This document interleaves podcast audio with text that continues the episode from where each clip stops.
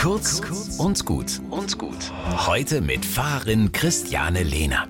Das mit dem Beten ist eine komplizierte Sache. Wahrscheinlich ist es deshalb auch ein bisschen aus der Mode gekommen. Beten tun die Frommen. Das ist in allen Religionen so. Die Glaubenden wenden sich an Gott und hoffen darauf, dass ihr Bitten erhört wird. Sie hoffen, da ist eine Kraft, die sie mit ihrem Beten beeinflussen können. Sogar die Toten Hosen haben einen Song mit dem Titel Beten. Im Refrain singt Campino, ich bin hier, um mit dir zu reden. Hörst du mir zu? Spannende Frage. Nicht, ist da überhaupt ein Gott, sondern komme ich bei ihm an mit meinen Zweifeln und Bedürfnissen? Will er mein Gegenüber sein? Und geht das überhaupt? Mit Gott in Kontakt treten? Ich denke zum Beten, einfach machen, anfangen, einen stillen Ort finden, wo ich nicht gestört werde und dann loslegen, mit ihm reden, auch wenn ich ihn nicht sehe.